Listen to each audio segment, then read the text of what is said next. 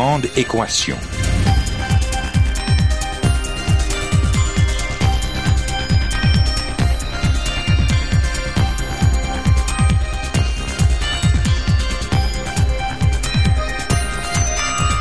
Ici Normand Mousseau, bienvenue à La Grande Équation, votre rendez-vous hebdomadaire avec la science. Cette semaine, le journalisme critique.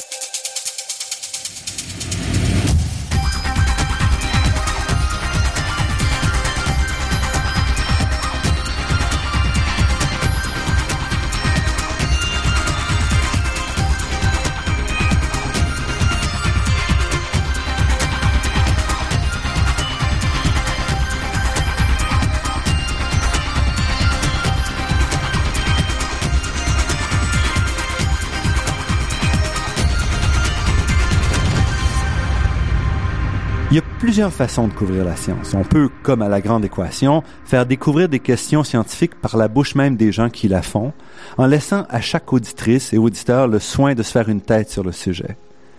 Cette approche est appropriée lorsque les sujets ne sont pas trop controversés ou lorsqu'on ne cherche pas tant à identifier la vérité ultime, mais plutôt à présenter un point de vue. On peut aussi, et c'est l'approche retenue par notre invité d'aujourd'hui, faire du véritable journalisme d'investigation en suivant la méthode scientifique. Cette manière de procéder est particulièrement utile pour éclairer des débats de société, apporter des faits et un peu de raison à des questions qui embrassent trop souvent l'espace public sans pour autant qu'on daigne vraiment les analyser en détail. Jean-François Clich est journaliste pour Le Soleil, blogueur scientifique et a aussi une chronique à Québec Science. Il s'intéresse au journalisme scientifique depuis de nombreuses années. En 2010, il a publié un recueil de ses textes intitulé La science de votre sous-sol jusqu'aux étoiles, publié aux éditions Multimonde, en plus d'être co-auteur la même année de deux tomes de En chair et en maths avec Jean-Marie de Coninck, des tomes parus aux éditions Septembre.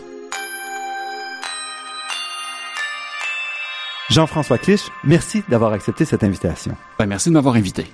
Commençons d'abord par vous présenter un peu, euh, bien que les gens vous lisent régulièrement. Alors, euh, donc, vous avez commencé en histoire, c'est ça? Oui, ben, j'ai étudié en histoire, j'ai fait un bac en histoire, je suis ensuite passé à la, sociologie, à la maîtrise. Mais vous vouliez aller vers l'écriture? Qu'est-ce quand vous avez bah, décidé disons- d'aller en histoire? Euh, non, je, je savais pas trop ce que je voulais faire avec ça. Parce que bien honnêtement, le, le, le- le- notre système scolaire et la vie est ainsi faite qu'il faut prendre des décisions sur notre avenir à une, une époque de la vie où, comme moi en tout cas, bien souvent, on se cherche sans trop se trouver. Euh, fait qu'à l'époque, ça, ne me... C'est ça, c'est une période de ma vie euh, un peu unique parce que j'ai toujours aimé les sciences, sauf pendant cette période-là. Euh, j'ai toujours fait beaucoup de sport, sauf pendant cette période-là. Et donc, c'est là où j'ai fait mes choix d'études qui ont évidemment déboulé là, sur toute ma carrière après.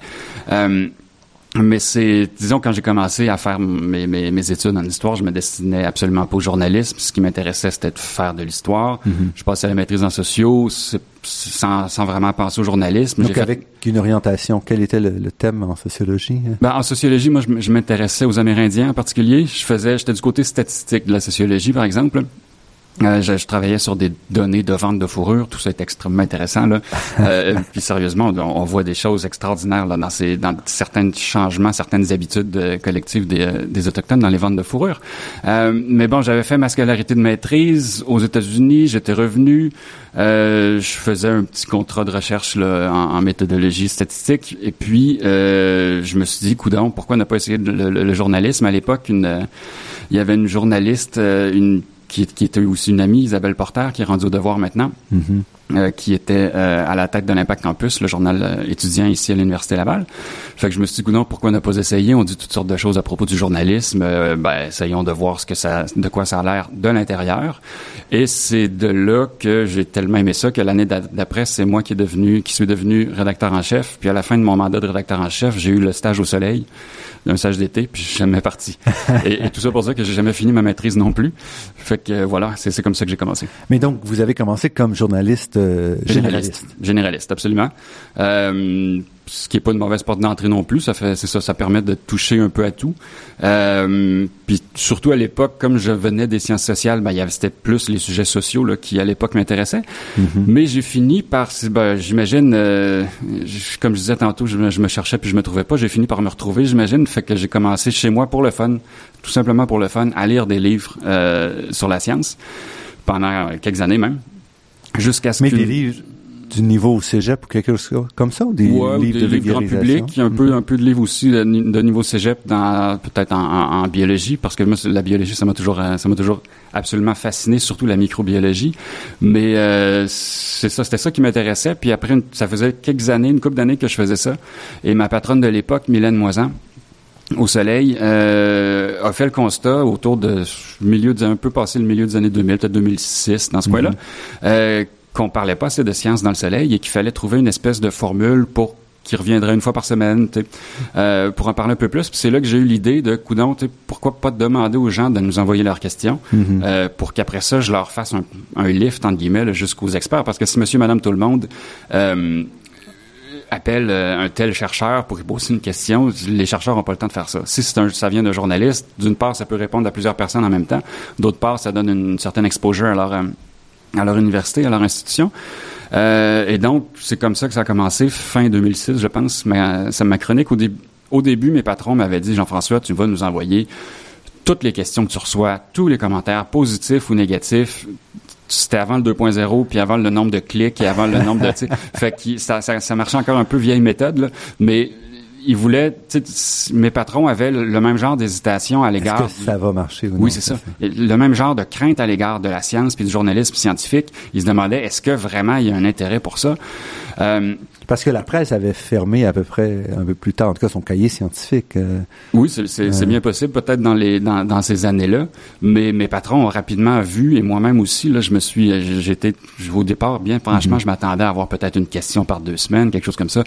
Il est très rapidement devenu évident que c'est pas moi qui allais choisir les sujets, que c'était vraiment les lecteurs parce que j'ai reçu, j'ai été submergé par les questions encore aujourd'hui. Là, je veux dire même sans compter toutes celles que j'ai faites depuis depuis une dizaine d'années. Euh, J'essaie d'en faire autant que possible, plus qu'une par semaine, parce que si j'en faisais juste une par semaine avec ce que j'ai dans mon, dans mon, dans mon compte de courrier électronique, j'en aurais pour trois ans à peu près. Puis sur votre blog Science dessus dessous, euh, vous avez aussi toujours des dizaines de commentaires à chacun de. Pas- Peut-être pas toujours, mais, mais oui. Mais très souvent, en Souvent, cas, ça, souvent, des, euh. souvent des dizaines de commentaires. Euh, mais puis ça, ben c'est ça. C'est c'est une chose que moi je m'étais dont je m'étais rendu compte en justement en lisant ces livres-là. Euh, puis pas des livres des livres relativement grand public, mais souvent sur des, des, des, des thèmes comme la mécanique quantique là, qui sont pas évidents. Ce dont je me suis rendu compte, c'est que il y avait moyen d'expliquer ces choses-là pour vrai de les faire comprendre pour vrai. Puis après ça, je regardais ce qu'on faisait, nous, dans les médias, surtout les médias généralistes, puis je me, je me rendais bien compte qu'il y avait des grosses parties d'explications qu'on escamotait complètement, fort probablement parce qu'on a peur de faire trop compliqué, on a peur de perdre, de, de perdre des, des, des, des lecteurs et perdre des clics et tout, mais euh, ce, dont, ce, que, ce, que, ce que je voyais, et c'est, ça a été le pari que j'ai fait, c'est que on, on passait complètement à côté de la traque. Parce que le, le, le fun qu'il y a dans la science, c'est le plaisir de comprendre. Puis si on saute par-dessus les, les, les bouts plus techniques et un peu plus ardus sous prétexte qu'on a justement, on, puis franchement, des fois dans les médias, on prend les gens pour des cons, là, euh, carrément. Mais euh, si on saute par-dessus les bouts techniques, ben on fait rien comprendre à personne. Puis à partir de ce moment-là, nos textes vont être plates. Puis là, c'est un peu une espèce de prophétie qui s'autoréalise parce qu'on s'y prend mal. Donc, c'est un texte dont on n'a pas d'écho ou peu de Facebookage ou peu de tweeting.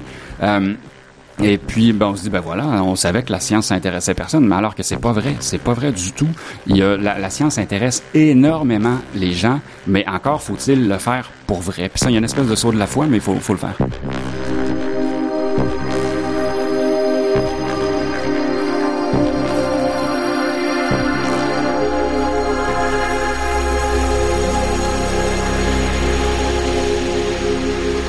Ici Normand Mousseau, vous êtes à La Grande Équation et nous sommes en compagnie de Jean-François Clich, journaliste scientifique au Soleil, qui nous parle un peu de son expérience. Vous avez une approche assez particulière que je, il me semble, ça s'approche du journalisme d'investigation. Euh, mais avant de, d'aller là-dessus, je voudrais Mhm. donner un exemple de, Oui. de vos textes récents. Entre autres, euh, vous avez beaucoup écrit sur euh, la question des pitbulls, qui est un- une histoire à la mode ces jours-ci. Et votre approche a été très intéressante parce que vous avez dit beaucoup de chiffres ont circulé, beaucoup d'affirmations ont été faites à gauche et à droite. Allons voir les sources et allons voir qu'est-ce qui se passe pour vrai.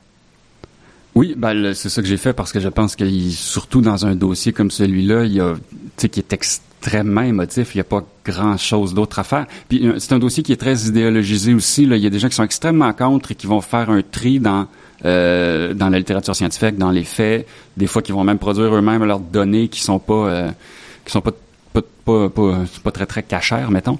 Puis t'en as d'autres qui vont être extrêmement pour les pitbulls et qui vont faire un peu le, commettre un peu le même genre de le même genre de péché méthodologique. Euh, D'où l'idée de, de, de, de, retourner aux sources. Puis je pense ça, il n'y a, a, pas grand chose d'autre à faire que ça, il me semble, quand on veut se faire une tête pour vrai, euh, et non au lieu de en journalisme, en journalisme, on a souvent ce, ce, ce défaut-là de comment dire penser que notre job se résume à je vais aller voir d'un côté de la clôture puis les citer puis je vais aller les voir de l'autre côté de la clôture puis je vais raconter qu'est-ce qu'ils disent les autres aussi puis après ça ma job va être faite merci bonsoir tu sais. Euh, c'est pas juste ça du journalisme c'est mm-hmm. faut essayer de voir ok la ligne Dans entre votre les cas, deux là. mais c'est d'aller voir mais aussi de jeter un regard critique sur ce que vous lisez. Parce que quand Oui. vous rapportez, vous dites, il y a telle revue, tel article qui a été publié, telle recherche, mais celle-là, euh, c'est plus ou moins bon, celle-là, c'est des bonnes données. Oui, le, le, ben, j'essaie autant que possible de le faire avec le, le, le les stats 101 que, que, que j'ai là, euh, parce que j'en- mais à force, bon, à force de faire et de lire ce genre d'études-là, qui, parce que les stats, c'est un peu toujours la même chose, là, c'est tout le temps les mêmes outils qui reviennent dans, dans, dans toutes, les, toutes, les, toutes les disciplines ou à peu près. Mais à force de le faire, on finit par être capable de ces, ces concepts-là qui sont qui reviennent tout le temps, être capable de mieux jouer avec, de mieux les maîtriser. Puis ça, ça sert, c'est, extrêmement utile quand on veut s'y retrouver. C'est ça. Et encore une fois, si on veut être plus exemple, donc dans votre euh, dossier sur les pitbulls, vous avez écrit plusieurs articles, j'en retiens un. Entre autres, vous regardez, OK, regardons des questions claires, là. La question de la pression de la mâchoire. Donc, vous êtes assez systématique et vous déconstruisez un petit peu plusieurs des aspects en s'attardant justement à, à des questions pointues plutôt que de, de s'attaquer en bloc au problème. Euh, oui, ben j'imagine que c'est, plus facile de procéder comme ça parce que ça. Puis c'est souvent c'est dans ces débats-là. ces débats-là partent ça dans, dans plein de directions, puis t'as plein de sous-questions comme ça et de, de, de faits, puis là le danger c'est un peu de, de, de, de faire de faire le tri, puis puis d'y aller sur des impressions. Puis dans le cas des pitbulls, en tout cas, il y a, il y a, c'est des, ce sont des chiens qui ont la réputation d'être d'avoir une morsure particulièrement forte. J'ai rien trouvé. J'ai cherché et cherché et cherché. Et même si mon point de départ, comme je l'expliquais dans, le- dans, dans, dans le premier texte que j'ai mis sur mon blog, Vous n'êtes pas un fanatique des pitbulls. non, j'aime pas ça. J'aime pas les chiens de manière générale. Les pitbulls, certainement pas en particulier. Mais même si mon point de départ, c'était que je pensais qu'il fallait les, les, les interdire, ben j'ai essayé de me documenter. Puis sur cette question-là de la force de la mâchoire, par exemple, euh, j'ai retrouvé toutes sortes de choses qui circulaient sur Internet, des, des, des chiffres astronomiques là, je, dont, dont je me souviens pas. Ça fait quand même quelques semaines que, que j'écris là-dessus. Mais dans la littérature scientifique, rien. La seule chose que j'ai retrouvé dans, que j'avais trouvé en fait dans la littérature scientifique, c'est un- un article scientifique sur les pitbulls qui disait on a vu ces gros chiffres-là, puis on a, on a retrouvé aucune source, nous non plus, tu sais, pour, pour, les, pour les. Fait que là, je me suis dit, coudonc, ça, ça, ça, ça doit vouloir dire quelque chose, là. La même chose sur le, le blocage de la mâchoire. euh, Oui, exact. Et euh, donc, vous avez d'autres choses, entre autres euh, euh, les effets aussi, parce que vous allez au-delà du pitbull en disant, est-ce que si on apporte une solution, est-ce que cette solution-là a vraiment l'effet escompté? Et ce qui n'est pas une mauvaise question à se poser. Non, parce que le, en- encore une fois, ce, ce débat-là, ce débat-là est parti en très. Au départ, c'est- parti sur euh, des, des, des certains de mes collègues euh, qui citaient des études médicales, euh, ce qui n'a absolument, il y a absolument rien de mal à ça, bien au contraire. Mais l'affaire, c'est que ces études médicales-là, euh, il y avait des chiffres extrêmement. Euh, C'était pas juste des études médicales qu'ils citaient non plus. Là, il y avait des sources un peu moins, un peu moins fiables, mais il y avait des chiffres dans ces études-là qui étaient extrêmement impressionnants. Tu sais, des, des, des, des pitbulls euh, qui seraient, euh, qui seraient la cause de 50 puis 60 des cas de morsure de chiens qui nécessitent des hospitalisations. Tu sais. Euh, S'il y avait eu juste ça, personnellement, j'aurais dit interdisons tous les pitbulls jusqu'au dernier pour l'éternité. Merci, bonsoir, on passe à une autre affaire. Là. Sauf qu'il n'y a pas juste ces données-là. Il y a aussi c'est une association statistique là, qu'ils ont qu'ils ont trouvé entre les pitbulls et les, euh, les morsures graves. Mais une association statistique, c'est pas une cause à effet. tu sais. Fait que quand on retire la cause, qu'est-ce qui se passe? Quand on interdit les pitbulls, qu'est-ce qui se passe? Est-ce qu'on a vraiment une réduction euh, du nombre d'hospitalisations pour morsures de chiens? Et à peu près partout où ils ont fait prise ce genre de mesures-là et où ils ont mesuré l'efficacité de, de, de l'interdiction, euh, que ce soit par le nombre de morsures totales ou par le nombre de, de, les taux d'hospitalisation pour morsures de chien, etc., peu importe l'indicateur qu'on prend, c'est à peu près tout le temps la même chose, c'est que ça ne fait pas d'effet.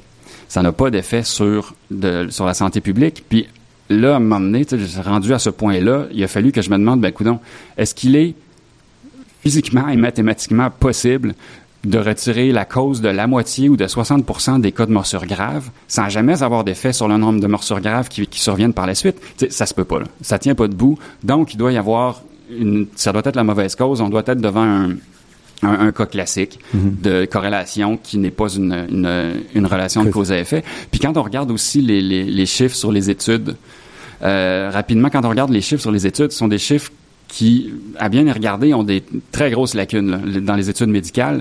Euh, D'abord, l'identification des chiens pose problème. C'est souvent c'est des semaines, des mois après. C'était quoi le chien, c'était quoi la sorte. Puis mm. ensuite de ça, il y a seulement une minorité des, des, de ces cas-là où le chien, il, où il y a une identification pour le chien. Dans les, à peu près les deux tiers des cas, je cite de mémoire là, mais dans à peu près les deux tiers des cas, la race n'est pas identifiée. C'est la coche, le, patient a coché, je ne sais pas. Mm-hmm. Et donc là, bonjour l'effet de, bonjour le biais de sélection là. il te reste juste le tiers des cas. Fait qu'une une race euh, relativement facile, à, reconnaître. ou une race très médiatisée comme les pitbulls, mm-hmm. euh, là va être totalement surreprésentée. Donc, tout ça mis ensemble, j'ai fini par me dire, ben, coudon, c'est peut-être pas une mauvaise idée, ce serait pas une grosse perte si on interdisait les pitbulls, mais est-ce que ça va avoir un effet bénéfique? Ça, c'est rien n'est moins sûr, je pense.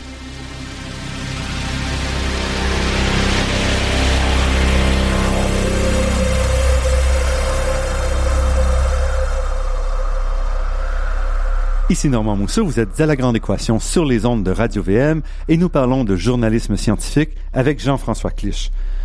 Le type de journalisme scientifique que vous faites se démarque de ce qu'on retrouve ailleurs, où on va souvent faire plus ou moins de la promotion d'une découverte ou quelque chose comme ça, ou une explication. Donc, quelle est, quelle est votre définition de votre journal, du journalisme que vous pratiquez?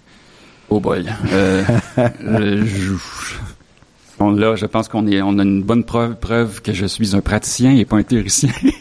Parce que là, franchement, je sais pas, je sais pas jusqu'à quel point le, le, le, journalisme que je fais se démarque tant que ça de celui de, de, de plusieurs autres de mes collègues comme Valérie Borde ou Pascal Lapointe. Euh, franchement, je sais. Mais ça, certainement, les deux que vous mentionnez sont parmi les plus proches. Donc, Valérie, certainement. Euh, euh, et de, de, ce que vous faites, de votre approche. Mais c'est quand même pas l'approche plus générale qu'on retrouve quand on regarde les pages scientifiques euh, des journaux ou des... Non, c'est vrai. Euh, je sais pas pour... Ben, je sais pas pourquoi les, les, autres médias couvrent la science comme ils le font. Euh, Peut-être parce que justement c'est en train de changer, mais que le, le il y a toujours eu cette crainte-là à l'égard du journalisme scientifique et que pour à cause de ça, les dossiers comme des, ou la fluoration de l'eau, ce genre de dossier-là un peu controversé, euh, peut-être que les patrons de presse ne mettent ne mettent pas leurs journalistes mm-hmm. scientifiques sur ces dossiers-là en se disant ben c'est pas une découverte donc c'est mm-hmm. pas c'est pas qu'ils vont le faire. Peut-être que c'est juste ça. Euh, parce, que moi, je, je rapprochais ça du journalisme d'enquête dans le sens que journaliste plus traditionnel au quotidien, comme vous mentionnez tout à l'heure, on appelle un pour, on appelle un contre, mais on résout rien. Alors que un journalisme d'enquête, c'est un journaliste qui va s'asseoir, qui va passer à travers les faits et qui va prendre une position qui n'est pas une position idéologique, on l'espère, mais une position basée sur euh, sur les données. Oui, euh, mais ça, moi je me souviens, il y a eu il y, a, il y avait vraiment eu un tournant en particulier dans ma dans, dans ma carrière. Ça a été autour de, je pense que c'était 2007, 2008. Euh, J'avais déjà commencé à couvrir un peu la science, mais on a eu ce, le sempiternel débat sur la fluoration de l'eau à Québec, mm-hmm. parce que avant les fusions, évidemment, Québec était plusieurs villes, puis il y en avait une, je pense, sur les deux, trois là, euh, qui fluorait l'eau. Fait que là, donc la question c'était de savoir est-ce qu'on il fallait uniformiser, donc est-ce qu'on uniformise en fluorant partout ou en arrêtant complètement la fluoration? Puis j'avais, comme il y avait toutes sortes d'histoires de bonhommes sateurs qui, euh, qui, qui, circulaient au sujet de la fluoration, euh, j'avais, j'étais allé voir mes patrons, je, je leur avais dit, là, faisons quelque chose là-dessus, essayons d'aller voir qu'est-ce que c'est, là, puis mais moi, au début, ce que je voulais faire comme, comme papier, c'était un papier un peu à la traditionnelle. Là, mhm. Un tel bord de la clôture, ils disent bleu, puis l'autre bord, ils disent rouge, puis euh, voici. sais, Sur le cancer, les, les, les pros disent non pour telle raison, puis les, les, les contre, ils invoquent telle étude, puis bla, je, je prévoyais faire à peu près juste ça. Sauf que cet exercice-là, ça impliquait d'aller voir sur des sites anti-fluoration, par exemple, euh, et d'aller de remonter aux sources. Tu sais. Mhm. puis là, je me suis rendu compte que quand un site, quand les antifluors citaient telle et telle étude, puis quand j'allais voir l'étude, ça correspondait ben, pas. ça correspondait pas à ce qu'il lui faisait dire. Puis j'avais quand même collectionné quelques cas assez cute comme ça. Là.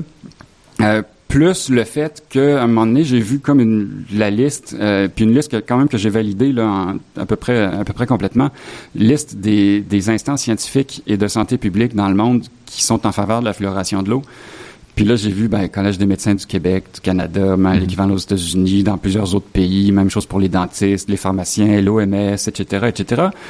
Puis là, j'ai fini par me dire, ben, est-ce que vraiment je peux faire comme si les deux positions se valaient?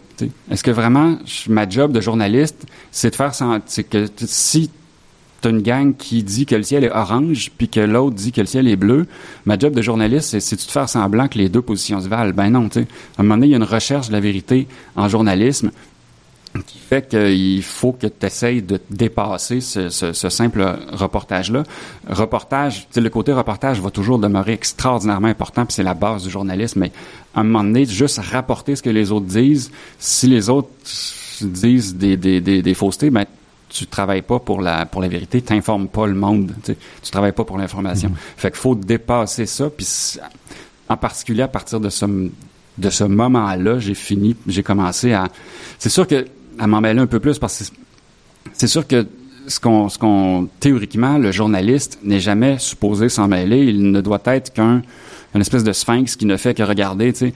Euh, mais comme je dis, rapporter des faussetés, c'est pas informer le monde. Mm-hmm. Faut vérifier, puis, puis donc ça implique qu'à un moment donné, le, le, ça, journaliste. Ça implique à ce moment-là une analyse critique quand même. Ça implique une analyse critique, ça implique, c'est ça, de, de les journalistes ont toujours peur de ne pas être objectifs s'ils font d'autres choses que de, que de rapporter ce qui se dit des deux côtés de la clôture.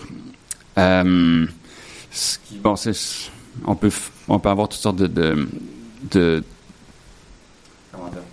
on peut avoir toutes sortes de, de définitions de l'objectivité, là, mm-hmm. mais mais il n'y a pas juste l'objectivité dans la vie, il y a aussi est-ce que c'est vrai, oui ou non, est-ce que ça repose sur des faits, sur des données probantes, les vraies expertises que disent-elles?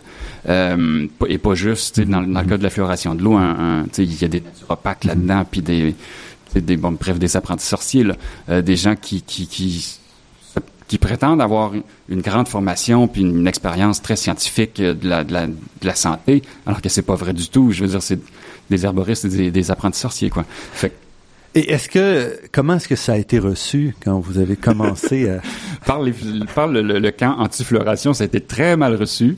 Euh, ils me font encore des gros yeux d'ailleurs quand c'est moi qui va faire les, ah non pendant des années puis le, le il, il, il, me boude et je suis le je suis le mal incarné mais bon je vis avec là.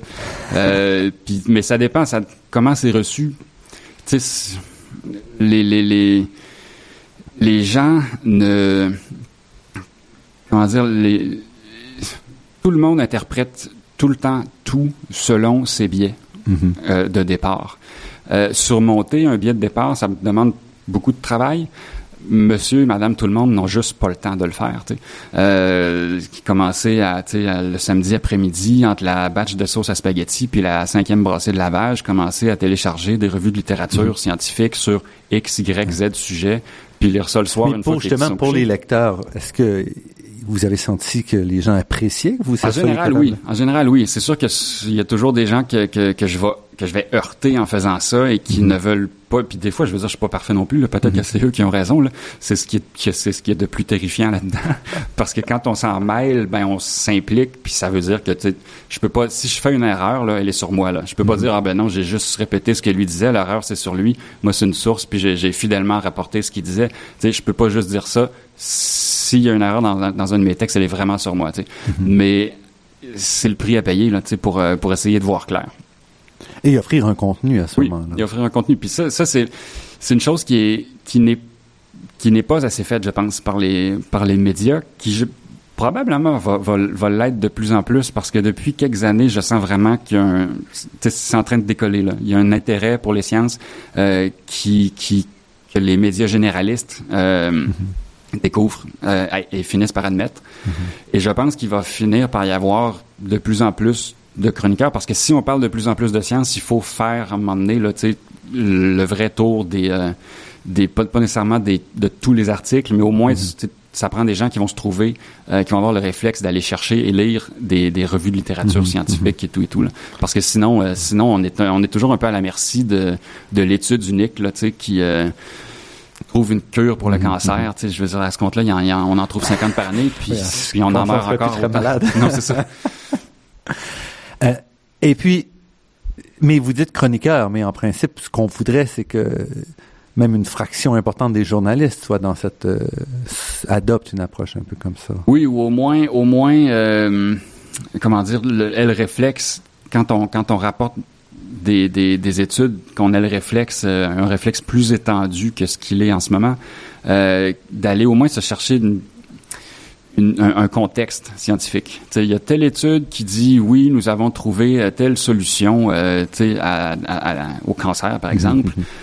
Euh, est-ce que vraiment, est-ce que c'est les premiers qui, qui, qui, qui ouvrent cette porte-là? Est-ce que leurs collègues, est-ce que ça les, ceux qui, les autres experts qui s'y connaissent, est-ce que ça les convainc? Euh, bon, ce genre de choses-là, on le fait, il y en a qui le font, mais on le fait pas encore assez. Nous allons nous arrêter quelques instants et nous venons avec euh, Jean-François Clich après cette pause.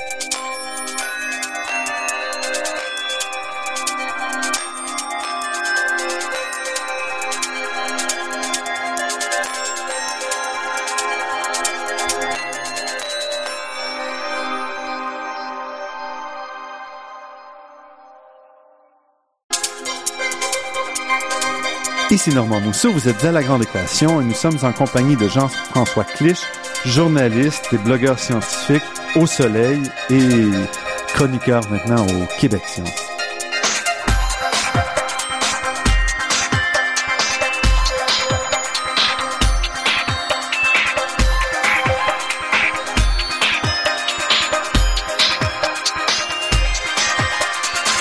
Vous avez pas peur des sujets controversés? Euh, vous en avez traité euh, à plusieurs niveaux, donc je peux en souligner quelques-uns. Est-ce qu'on doit ajouter du lithium dans l'eau, qui était une première que j'avais pas encore entendue. Moi non plus, moi non plus. Mais, mais ben, ça, c'est Mathieu Perrault de la presse qui, euh, qui avait soulevé cette question-là parce qu'il y a eu une, il y a eu une, une étude là, une, une revue de littérature scientifique qui est justement qui est parue il y a pas longtemps là-dessus. Puis la question, bon, ça, est-ce qu'on doit le faire? On a des données scientifiques qui, qui, comment dire laisse entrevoir, au moins pour certaines personnes, euh, des, des, avantages. Maintenant, est-ce qu'on doit le faire là ça, On sort de la science, puis c'est une, une, question plus de Parce politique. En fait, le lithium ne joue. Bon, le fluor joue sur la qualité des dents. Le lithium joue quand même sur la, la personnalité des gens. La personnalité, sur l'humeur, c'est un stabilisateur de l'humeur qu'on donne en, généralement aux, euh, aux gens qui souffrent d'un trouble bipolaire ou alors à certaines personnes, certaines personnes qui font des dépressions qui ne répondent pas bien aux antidépresseurs. Euh, à cause de ça, il y a des et comme il y a des le lithium, il y en a un peu partout à des concentrations différentes. Et donc il y a des il y a des communautés d'un peu partout dans le monde euh, qui ont de l'eau qui puisent leur eau dans le sous-sol, euh, dans la nappe phréatique, puis c'est de l'eau qui va contenir des petites quantités de lithium à des des, des, concentrations différentes, ce qui a permis à des scientifiques de faire des ben, certains, ça, apparemment, sont plus calmes, mais ça, il y a un effet significatif, apparemment, et qui, et ce qui est remarquable, c'est que c'est constant dans à peu près toutes les, euh, les, les, les, études qui ont été faites là-dessus, un effet sur la prévention du suicide. Mm-hmm. les, leur taux de suicide, plus le taux de lithium dans l'eau est élevé, moins ces gens-là se suicident. Il y a une dizaine d'études hein, jusqu'à maintenant là, qui, euh, qui l'ont démontré. Évidemment, après le fluor, le, le, puis là, ça peut, ça peut poser des questions un peu plus euh, un peu un peu un peu plus inconfortable comme où est-ce qu'on arrête là? Où est-ce qu'on arrête d'en ajouter?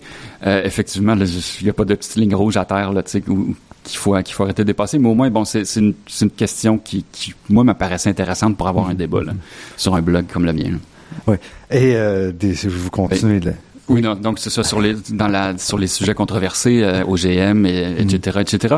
Il n'y a pas je vois pas comment on peut faire du journalisme en, en évitant ces questions-là. Mais pour moi, c'est ça. quand je regarde la liste, donc OGM, euh, massacres sont-ils contagieux, euh, c'est que c'est pas des questions scientifiques, c'est des questions sociales, c'est des questions qui touchent tout le monde. Donc, à un moment donné, c'est plus souvent on associe le journalisme scientifique aux découvertes. Mm-hmm. Alors, ce que vous traitez, vous, c'est plus des questions sociales en ressortant les données scientifiques qui nous permettent d'analyser ce qui se passe. Oui, ben ça dépend. C'est sûr que sur les, justement sur les les massacres sont-ils contagieux, qui était un billet de blog à propos des euh, des, des soit des terroristes barre oblique tireurs fous parce que la la la distinction entre les deux n'est pas toujours évidente là. Bah ça c'est plus de la psychologie. C'est il y a de la, de la psychologie, oui, il y a de la sociologie aussi là-dedans. Euh, dans le cas des OGM, là, bon, il, y a, il, me semble qu'il y a plus de science. J'avais commencé à écrire sur les OGM, puis j'en ai écrit un puis un autre là, à ce sujet-là. Mais ça, j'avais commencé à écrire là-dessus sur les OGM parce que j'entendais euh, certains euh, certains militants Greenpeace en particulier euh, qui disaient que les et qui dit encore, qui disent encore que les OGM sont toxiques, cancérigènes, patati patata. Alors que c'est faux. Je veux dire, ça a été testé, retesté, retesté chez l'humain, chez l'animal, euh, de différentes manières pendant euh, trois mois, six mois, deux ans, un peu plus mhm. dans certains cas. Euh, et puis, je veux dire, il y a pas à peu près tous ceux qui ont fait des, des revues de littérature à ce sujet-là. puis là, c'est pas juste des, des, des, chercheurs en agriculture, mais tu des, des, des, associations médicales qui ont fait ça et tout et tout. La conclusion est toujours la même. Non, il n'y a pas d'effet toxique. Non, la valeur nutritive n'est pas moindre. Ce sont des aliments comme les autres mm-hmm. qui sont issus du, génie génétique, mais ça, j'avais commencé dans cette traque-là euh, pour corriger une fausseté. Pour corriger une fausseté, c'est ça qui, euh, qui m'avait amené là-dedans. Souvent, c'est ça qui, qui m'amène vers un sujet controversé, mm-hmm. c'est que je vois quelque chose, des choses qui sont dites, euh, je les vérifie, des fois, c'est vrai, euh, mais des fois, ça m'apparaît entièrement faux, puis je suis capable de le démontrer. Et là, je me dis, ben là, faut que, mhm. faut que j'écrive quelque chose. Mais c'est là qu'on s'aperçoit de la puissance de l'idéologie, parce que plusieurs des questions que vous traitez sont souvent résolues idéologiquement. Donc, si on est à, gauche, on est à droite, si on est un vert, un pro-industrie, on a déjà notre position. Et vous arrivez en disant parfois, la réponse que je vous donne, c'est pas celle que j'espérais trouver, mais c'est celle que j'ai trouvée. Et c'est aussi une façon de penser, un enseignement à la pensée critique. C'est oui, ben oui, puis ben les sciences c'est toujours ça. la base de la science, ça devrait être la même en principe que, que, celle du journalisme. Chercher les faits, chercher les données, ça, c'est vrai, ok, on va vérifier sur quoi est-ce qu'on peut appuyer ça? Est-ce que ces données-là, ça a été colligé comment? Est-ce que c'est solide? Euh, Tu sais, bon, le, le la science et le journalisme, c'est la même chose de ce point de vue-là. Il y a une recherche de la vérité, une recherche de qu'est-ce, sur quoi est-ce qu'on peut se fier, puis quel genre de réponse on mhm. peut amener à. Puis des fois, il n'y a pas de réponse, là, on s'entend, là. Euh, puis d'habitude, ça, ce sont des questions que, que les journal qui intéressent les journalistes, mais pas les scientifiques. les, questions, les questions sans réponse ou sans, sans réponse carrée, tu sais. Mais il, excuse-moi, j'ai oublié la, la, la, la, question de départ. La question, c'est de dire que une approche comme celle que, que vous utilisez, bon, elle est très rare d'abord, surtout parmi les gens qui, qui s'exposent médiatiquement ou qui mhm. parlent. Euh, la plupart des gens, au moment où ils vont ouvrir la bouche, on connaît le sujet, on connaît leur orientation politique et on sait déjà quelle sera leur conclusion. Or, pour vous, vous êtes prêt à vous faire euh, souffrance pour suivre la, la, la voie scientifique. Oui, encore que quand on a un blog et qu'on qu'on qu'on a avec les, les, commentaires qu'on reçoit, j'ai pas besoin de me faire euh, mal à moi-même. Les, les lecteurs qui vont s'en charger. Mais mais c'est ça, c'est toujours la même chose. C'est est-ce que j'ai pas l'impression que de, de, faire quelque chose de de de, de d'exceptionnel. Je fais juste du journalisme. C'est rare, oui. On, a au Québec, on a des centaines de chroniqueurs euh, où la plupart du temps, on sait exactement ce qu'ils vont dire parce qu'ils ont une position idéologique mm. marquée et où les faits vont être parfois utilisés, parfois pas. Et quand ils sont utilisés, ils vont être utilisés de manière sélective pour arriver, à, pour appuyer leur position. Ouais, souvent les, euh, ben souvent ces chroniqueurs-là vont être des chroniqueurs plus politiques ou euh, qui, puis justement ils vont chroniquer sur des sur des questions à propos desquelles il n'y a pas de bonne ou de mauvaise réponse. Il y a souvent des faits malgré tout. Il y a hein. souvent des faits, bien sûr, mais en politique, est-ce que euh, en politique ou c'est ça en sociologie ou est-ce qu'il faut euh, jusqu'à quel point est-ce qu'il faut aider les plus pauvres jusqu'à quel point est-ce qu'il faut pas les aider jusqu'à quel point est-ce que quand on les aide mm-hmm. euh, est-ce qu'on n'est pas en train d'enlever un incitatif au travail etc etc euh, c'est tout des, des, des, des, jeux à somme nulle à quelque part jusqu'à un certain point. Mais c'est sûr qu'il y a des faits.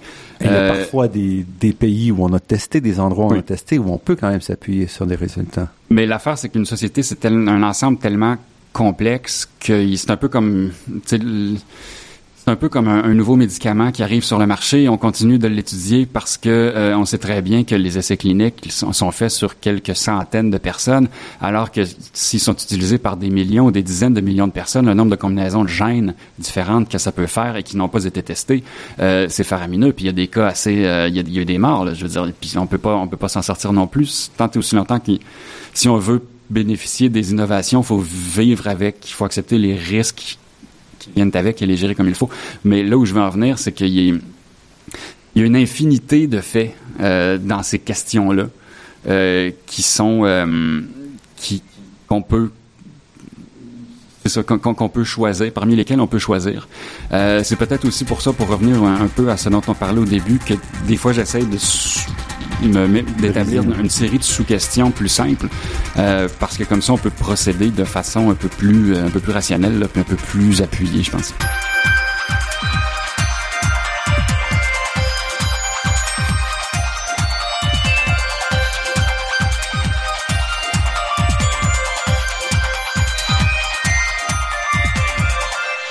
Jean-François Clich, quand même, tous vos blogs ou tous vos, toutes vos questions sont pas aussi euh, controversées. Vous avez entre autres traité euh, le cas de vol de minéraux justement à la collection de l'Université Laval. Nous sommes dans les bureaux de l'Université Laval euh, aujourd'hui pour enregistrer. Et ça, c'est assez fascinant parce que vous dites, OK, on, vole des, des, vieilles roches. Quel est l'intérêt de ces roches-là? Moi, ça m'a...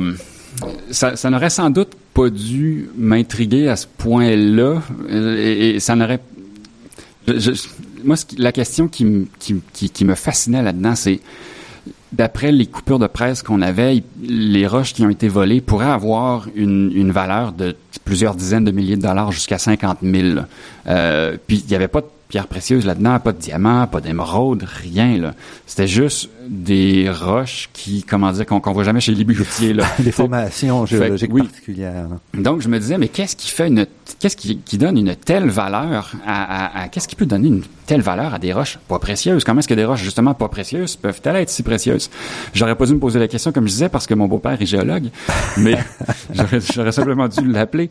Mais mais bon, en mauvais beau-fils, j'imagine que que je l'ai pas fait. Et, et c'est pour ça que c'est moi c'est à cette question-là que je voulais euh, que je voulais répondre.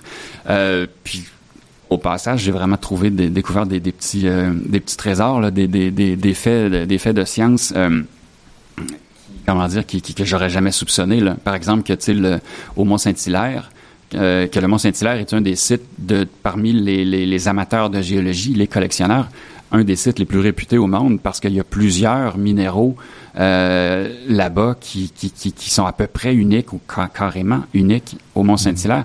Puis ce, qui, ce que ce que ce que, ce que j'ai aimé aussi là-dedans, c'est que puis ça, c'est c'est ça qui m'intéressait, c'est qu'est-ce qui fait ce qui fait la valeur de ces minéraux-là, c'est le processus aussi euh, de leur formation, euh, qui lui d'abord est rare parce que ça prend ça prend une cavité en profondeur, ce qui est une espèce de, de contradiction. Le système en profondeur, ben, il y a des dizaines et des dizaines de mètres de roches par-dessus qui pèsent sur la, sur la, sur la cavité et qui la rebouchent.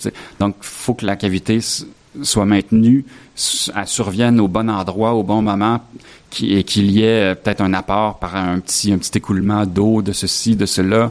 Faut qu'il faut avoir les bonnes, la bonne pression, la bonne température. Bref, euh, c'est un peu comme gagner à la loterie là. Donc ça, ça, ça effectivement, c'était pas très euh, pas très controversé.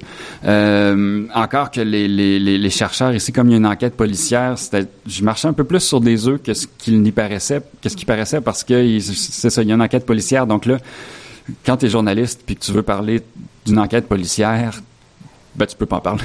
Il y a personne qui veut, il y a personne qui veut te parler, euh, ça arrive pas. Ben puis je comprends aussi pourquoi là, ils veulent pas, ils veulent pas nuire à l'enquête, mais quand même, c'était, mm. ça c'était très intéressant. Et euh, un autre justement qui est l'entraînement cérébral, qui est aussi amusant, mais qui aussi lie le fait qu'à un moment donné, il faut se poser des questions scientifiques sur ce qu'on nous raconte à gauche et à droite. Donc, il y a depuis quelques années, on nous dit ah, il faut s'entraîner euh, le cerveau, c'est très bon. Et euh, ben c'est c'est aussi un, bel exemple de l'importance de faire un peu de méthodologie. Le, je me souviens pas qui a dit euh, une, une, phrase assez célèbre et assez vache pour ceux qui font de la méthodologie, mais qui, qui la phrase c'est qui peut agir, qui ne peut pas enseigne. Et puis ceux qui peuvent faire ni l'un ni l'autre, ben, font de la méthodologie.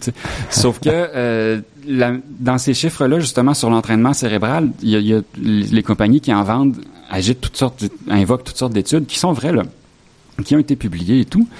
Mais quand on regarde, euh, quand on regarde comment ça a été fait, puis là je me souviens pas des détails parce que j'ai une mémoire de journaliste là, puis ça fait plusieurs semaines, fait que ce serait c'est beaucoup, c'est beaucoup me demander. mais le quand on, quand on regarde comment ça a été fait, puis quelles sont les mesures qui ont été prises pour vrai, puis est-ce que ces mesures-là veulent dire quelque chose? Ben, il n'y a rien, il reste à peu près plus rien, tu sais. Puis ça, c'est un peu la même chose, c'est ça un peu pour les pitbulls, comme je disais tantôt, sur qu'est-ce qui est mesuré, comment c'est mm-hmm. fait, quel genre de biais que ça peut, euh, que ça peut introduire. Faire de la, faire un peu, avoir des notions de méthodologie, euh, puis faire avoir fait un peu de traitement de données, j'en ai pas fait bien bien, mais en, avoir fait mm-hmm. un peu, euh, ça permet justement d'éviter ces écueils-là, mais ça permet aussi des fois de soi-même, tu sais, puis je l'ai fait encore pour les pitbulls, faire venir des données, puis et puis en traiter, je l'ai fait sur les, le nombre de. Donc vous allez euh, vous appeler euh, un scientifique ben, ou. Dans le cas des pitbulls, j'ai appelé le ministère de la santé en, Ontario parce que une chose que j'avais que j'avais vue dont je m'étais rendu compte, c'est que il y a quand on va à, à à l'hôpital, il y a toujours la, la cause de mhm. l'hospitalisation qui est notée là, selon un code international. Puis il y a une, petite coche là, pour morsure de chien. Et il n'y a pas de coche pitbull. Non, il n'y a pas de coche pitbull, malheureusement. Mais, mais ça, donc, ayant, ayant, en ayant déjà fait pas mal moi-même, dans, j'ai passé euh, des mois et des mois dans des fichiers Excel, là, quand j'étais à la maîtrise, en ayant déjà fait pas mal moi-même, ben, je me, c'était, c'était, très simple, là, je me faisais venir le nombre de cas d'hospitalisation et de visites à l'urgence et la durée moyenne des hospitalisations associées à des morsures de chiens. Puis quand pour les deux premiers cas, là, ça, ça ramenait ça, ramenait ça sur la population de l'Ontario. Puis merci bonsoir. Mais ça, on appelle ça du journalisme de données, tu sais. Mm-hmm. Euh, j'ai fait des divisions, là, c'est tout, tu sais. c'est pas plus compliqué que ça. Puis, tu sais, moi, ça, c'est une chose qui me qui, qui, qui me fascine, mais en même temps me dérange un peu. On, on fait comme si c'était une sorte de journalisme qui était différente euh, et comme si c'était nouveau. Je sais pas si c'est nouveau. Ça fait quand même seulement, entre guillemets, 15 ans que je fais du journalisme, mais je vois pas comment on peut faire du journalisme sans faire des données de temps en temps. Tu euh, essaies de répondre à tes questions quand tu es journaliste. Des fois, faut passer par les données, puis faut traiter des données parce que c'est là que la réponse se trouve. Malheureusement, il y en a qui le font, mm. mais on est, je pense qu'on n'est pas, on n'est pas assez à le, faire. Mais est-ce que ça fait de vous aussi un journaliste de bureau ou est-ce que vous allez sur le terrain ou? Ben oui, je vais sur le terrain un peu. Je suis peut-être un journaliste un peu, un peu de bureau aussi là. Euh, moi, je pense que la l'essence du journalisme, c'est toujours mieux d'aller sur le terrain dans certains beats, comme on dit là, donc dans certains, dans certains champs de spécialisation. Fait divers, par exemple, il faut aller sur le terrain tout le temps. Là. Ça, c'est sûr et certain. Là. Euh, en sciences, c'est toujours bien de se déplacer pour, euh, pour avoir le chercheur devant soi. Il va pouvoir euh, peut-être montrer des, euh, des, des, des, des, tableaux ou peut-être même des fois le, le, projet un jour d'aller sur la Munchen, quand tu vas quand tu vas dans l'Arctique, être sur place, il y a toujours une richesse à ça. Mais mais j'en écris un ou deux par jour des, des, des textes là. Euh, je peux pas aller sur le terrain en même temps. Ça fait, il y a juste 24 heures dans une journée, malheureusement.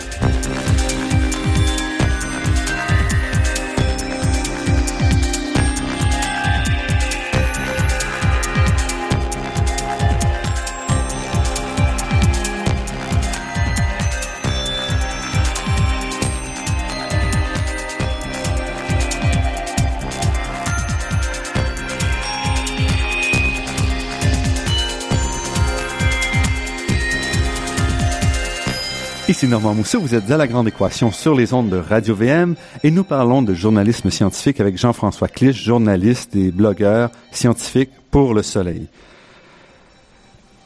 Qu'est-ce que vous diriez la place donc du journalisme scientifique au Québec? Ou au Canada, là, dépendamment? La place la place qu'il devrait avoir ou la place qu'il occupe présentement? Je dirais que c'est une place vraiment, euh, c'est une place grandissante. Euh, j'en veux pour preuve. Moi, ça fait à peu près dix ans que je couvre la science. Mm-hmm. Euh, et les congrès de l'ACFAS, ça fait pas loin de dix ans aussi que je les que je les couvre. Là, je passe la semaine là-bas. Donc, les congrès qui sont tenus au mois Oui, de mai. c'est ça. euh, Euh, c'est toujours extrêmement intéressant. Mais il y a une dizaine d'années, il y a une, il y a une dizaine d'années, euh, ces, congrès-là, il y avait à peu près pas de journalistes qui les couvraient.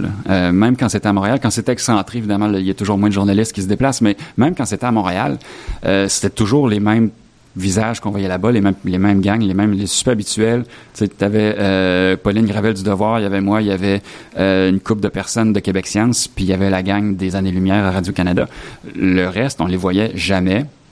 Il allait y avoir ici et là de temps en temps un petit papier là, tu sais, sur euh, sur un sujet un peu plus hot ou qui, qui avait été présélectionné par l'équipe de communication de l'ACFAS. Mais autrement, il n'y avait rien. Puis il y a une couple d'années, c'était à Montréal. Là, j'avais senti qu'il y avait comme plus d'intérêt. Le journal de Montréal même était là. Euh, la presse avait envoyé des gens, alors que même quand c'était à Montréal, ils envoyaient presque personne jamais. Là. Euh, puis pas le dernier, l'avant-dernier. Là, je m'attendais à ce qu'il y ait vraiment personne parce que c'était- à Rimouski. Et au contraire, ça avait été le plus couvert jusque-là. Euh, le concurrent, le Journal de Québec, avait envoyé deux, euh, avait envoyé deux personnes. La presse avait envoyé quelqu'un toute la semaine. Évidemment, Radio-Canada, le- les, les années-lumière étaient là, mais Radio-Canada local avait, envoyé- avait été là toute la semaine aussi. J'avais vu du monde de la, de la semaine verte, si ma mémoire est bonne, et patati patata, TVA, on avait parlé, je pense même. Bref, ça avait été un, un congrès extrêmement couvert par les médias, euh, même s'il était extrêmement excentré, là, parce que c'est quand même 5 heures de Québec, là, à Rimouski. Et donc ça, ça m'avait, ça m'avait, euh, ça m'avait beaucoup surpris. Ça a continué cette année, le printemps dernier. Le, le- le- c'était à Montréal, c'était de retour à Montréal. Puis là, ça avait été extrêmement couvert aussi. Donc il y a, il y a vraiment un intérêt, euh, une, une éclosion là, de la science dans les dans les médias québécois, ce qui est, je pense. euh, d'une d'une part naturelle parce qu'il n'y a jamais eu autant de science dans la vie de monsieur et madame tout le monde que maintenant là. Euh, tu sais, on étudie on étudie tout là. on fait des études sur tout sur ce qu'on mange sur comment on dort euh, etc etc tu sais. fait qu'il n'y a jamais eu autant de science dans nos vies il coule de source qu'à un moment donné, les médias finissent par en prendre acte et finissent par essayer au moins de peut-être un peu de l'expliquer, de la couvrir. Euh, puis, puis c'est, évidemment, c'est pas parfait, mais euh, on- c'est en train de vraiment de prendre une place de plus en plus grande, je pense. Et là, votre rôle change un peu au soleil parce que vous êtes aussi présent au niveau de la page éditoriale. Ouais, mais ça, c'est en remplacement. C'est en remplacement. le- puis ça, c'est pas, euh, c'est, c'est ça. Ça n'a pas grand-chose à voir avec la science, ça a plus à voir avec la, la fameuse crise des médias, là, tu sais, qui fait qu'on est de moins en moins de journalistes à faire la même job, la même les mêmes textes, remplir les mêmes pages euh, et tout et tout là. Fait que ça c'est plus c'est plus de ce point de vue-là, mais ça c'est le, c'est le fun aussi à faire. Euh, c'est sûr que dans mon blog des fois, comme je prends position, ben c'est un peu plus éditorial là, ça me ça me prédisposait peut-être un peu plus à, à faire euh, à faire du remplacement à l'édito.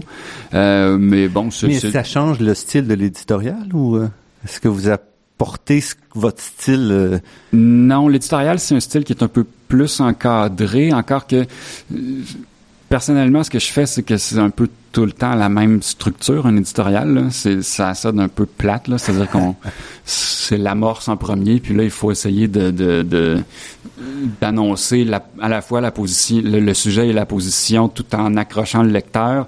Le deuxième paragraphe, c'est un rappel des faits, puis après ça, on, on- c'est dans l'espace qui reste ou le petit peu d'espace qui reste, on, on- on essaie d'élaborer la position de, de- de façon structurée là, euh, et, et appuyée. Euh, tandis que dans un blog ou dans dans, dans d'autres choses, ben c'est, pas besoin de, de faut évi- évidemment toujours accrocher le lecteur dans le premier paragraphe, mais on n'a pas besoin, de toujours faire ce genre de structure là. là. Euh, mais pour, mais sinon à part justement cette structure là, l'éditorial, je dirais que on peut moins faire de style peut-être parce que c'est euh, c'est une c'est la page des, des boss entre guillemets là. on implique plus plus officiellement le journal euh, c'est la position du journal. Donc c'est pas juste moi qui défends mes, mes opinions. C'est sûr que ça reste mon opinion. C'est moi qui décide. Que je signe tu sais. Je signe l'édito. Donc c'est moi qui décide de ce que je mets dedans. Mais euh, puis bon il y, a pas un patron de presse dans, dans, dans aucun média que je connais qui a assez d'opinions sur assez de sujets différenciés pour se mêler de sa page sa page éditoriale. Mais c'est sûr que tu sais il y a des des orientations. Il y a des, des orientations, puis si, si on a de mal avec les orientations, peut-être qu'on peut se le faire dire. Encore que moi, ça m'est jamais arrivé. Là. Mais, euh, mais voilà quoi. L'éditorial, mm-hmm. c'est un remplacement d'été, puis ça fait changement du, euh, du, du beat habituel. Mais on sent aussi, donc pour, euh, vous avez mentionné les changements médiatiques. Mm-hmm. Évidemment, il y a les médias sociaux. Oui. Et vous, quand vous analysez les faits et tout, est-ce que vous sentez qu'avec le glissement des médias sociaux, cette approche-là que vous tenez est, est plus facilement noyée ou est-ce qu'elle peut ressortir quand même? Euh, J'imagine qu'elle peut ressortir, sauf que euh, le problème avec les médias sociaux, c'est que c'est une grosse caisse de résonance qui, qui carbure au biais de confirmation. Là, Quand on voit quelque chose qui nous donne l'impression qu'on avait raison, ben là, on va le partager sur Facebook, on va le tweeter, puis on va, on va le partager, on va clamer au monde, regardez, j'avais raison. Puis quand on voit quelque chose qui ne nous, nous donne tort, ben là, on va l'ignorer. Et même, le, le, plus grave, c'est que les, les, les algorithmes maintenant de Facebook et tout vont vont, vont, vont s'arranger pour qu'on ne voit pas ces choses-là, pour qu'on ne voit pas ces, euh, ces, ces affaires-là qui nous contredisent, mm-hmm. parce que ça, ça, ça, justement, ça nous fait nous sentir mal, puis peut-être que l'expérience d'utilisateur est moins bonne et peut-être qu'ils ont peur qu'on passe moins de temps sur leur, leurs applications, mais le, ce biais de confirmation-là, j'ai écrit une, une, chronique il y a quelques mois à propos euh, d'une une question qui m'avait été envoyée par un lecteur, puis pour ma chronique du dimanche où euh, où je réponds aux questions. Puis ce lecteur-là était avait avait eu vent d'une étude euh, qui avait été par écrite par deux chercheurs ou deux scientifiques euh, à propos du glyphosate, donc l'ingrédient actif du Roundup, là, un, le, un, un, un, herbicide vendu par Monsanto. Et Monsanto vend aussi les, euh, les, les, le maïs, les, grains de maïs, les grains de maïs qui, qui, résistent au glyphosate. Euh, et donc, cette étude-là faisait un lien entre le glyphosate et euh, après ça, il y, a comme un petit espace blanc ici où on peut insérer à peu près n'importe quel nom de maladie. Euh, il y avait le cancer, l'autisme, l'obésité, les allergies, euh, tout. Il y avait vraiment tout. Et il me demandait que penser de tout ça? Est-ce tu, est sérieux? sais? Ça l'était pas pour deux scènes. Euh, les deux auteurs de ça, c'était un, un, un, ancien consultant en environnement qui avait jamais travaillé en recherche d'après ce que, ce que j'ai vu, puis une autre, une, autre qui est une vraie chercheuse euh, au MIT, qui est d'habituellement présentée comme telle quand, quand, quand il est question de cette étude-là, sauf que ce qui est pas dit, c'est que c'est une chercheuse en, en, informatique et non pas en épidémiologie ou en, en, génie génétique ou rien de tout ça. Fait que c'était des c'était deux gens qui se mêlaient de choses qui, qui dont ils n'étaient pas des experts. Euh, moi, j'en, j'en avais mm-hmm. interviewé un expert qui, qui, qui, a complètement anéanti cette étude-là, mais sur les réseaux sociaux, le biais de confirmation, j'avais fait le test sur Google. J'avais googlé le nom de ces auteurs-là avec glyphosate. Ah ouais. Puis sur les 100 premiers résultats, je pense qu'il y en avait 8 qui étaient critiques de l'étude. Les 92 autres ne faisaient que la reprendre en, en faisant comme si c'était une parole d'évangile. Mm -hmm. Fait qu'il y a donc un travail à faire comme lecteur. Il y a, oui. Puis il y y a ce danger-là que, tu sais, quand on... Dans certaines cultures, certaines idées, certaines certaines idées, certaines cultures vont être des terreaux fertiles pour certaines idées. Euh, S'il si y a un cynisme ambiant, comme c'est le cas maintenant, euh, ben, l'idée que des grandes compagnies cachent des études euh, ou nous vendent des choses euh, qui sont euh, qui sont toxiques, puis le gouvernement les aide à cacher ça, dans un cynisme ambiant comme celui d'aujourd'hui, ben, ça va être un terreau fertile, puis ça va être très partagé. Euh, puis après ça, on peut écrire des debunks dessus, tu sais, sur ces mythes-là. Euh, les debunks, d'habitude, sont dix fois moins partagés. C'est ça qui est, c'est ça qui est, qui est, dramatique un peu, je pense. Mais...